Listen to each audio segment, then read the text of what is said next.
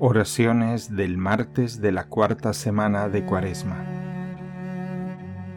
En el nombre del Padre, del Hijo y del Espíritu Santo. Sedientos, acudid por agua, dice el Señor.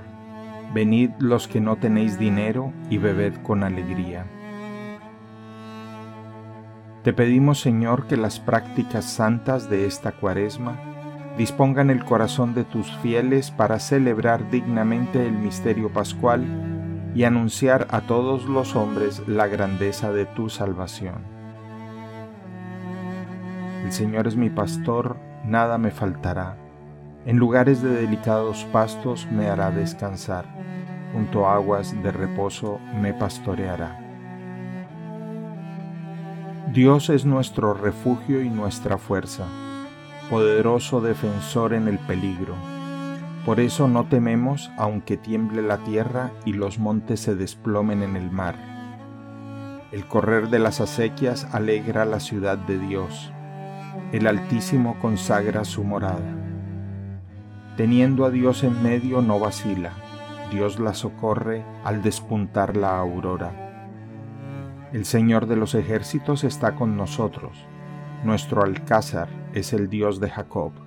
Venid a ver las obras del Señor, las maravillas que hace en la tierra.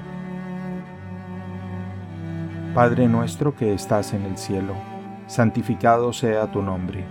Venga a nosotros tu reino, hágase tu voluntad en la tierra como en el cielo.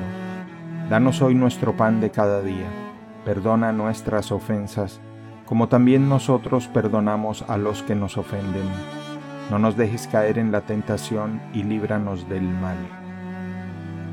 Dios te salve María, llena eres de gracia, el Señor es contigo.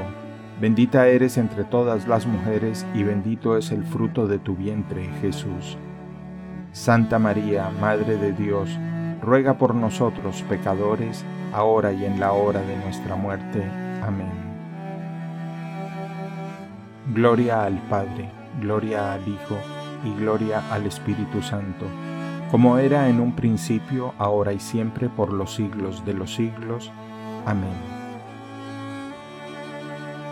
No debe nadie extrañarse de que Dios haga milagros. Lo extraño sería que los hiciera el hombre. Más gozo y admiración nos debe producir el haberse hecho hombre nuestro Señor Jesucristo, que las obras divinas que como Dios hizo entre los hombres. Y más valor tiene el haber curado los vicios de las almas que curar las enfermedades del cuerpo.